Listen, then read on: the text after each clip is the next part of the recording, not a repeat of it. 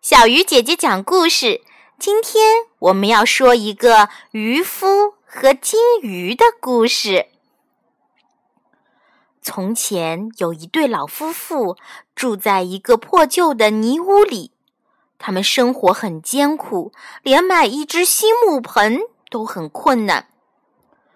话说有一天，老头儿去海边捕鱼，前两次撒网都没有捕到鱼。第三次撒网时，抓到了一条金鱼。金鱼向老头恳求道：“您就放了我吧，我一定会好好报答您的。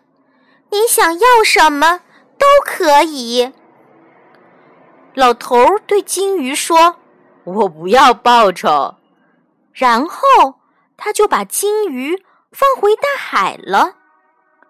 老头回家以后，把这件事情告诉了老太婆。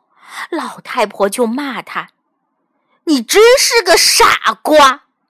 不要别的东西，那要一只新木盆也好啊！”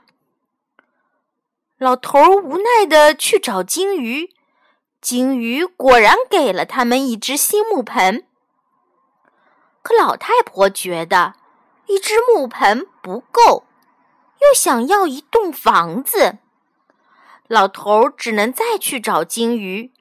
他们又得到了一幢木房子。虽然得到了想要的木盆和木房子，但是老太婆还不甘心。她又让老头去找金鱼，要金银财宝和高楼。金鱼又一次满足了他们。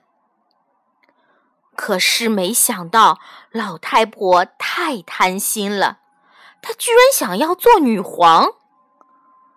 当老头再次走向蓝色的大海，这一次大海变得阴沉昏暗。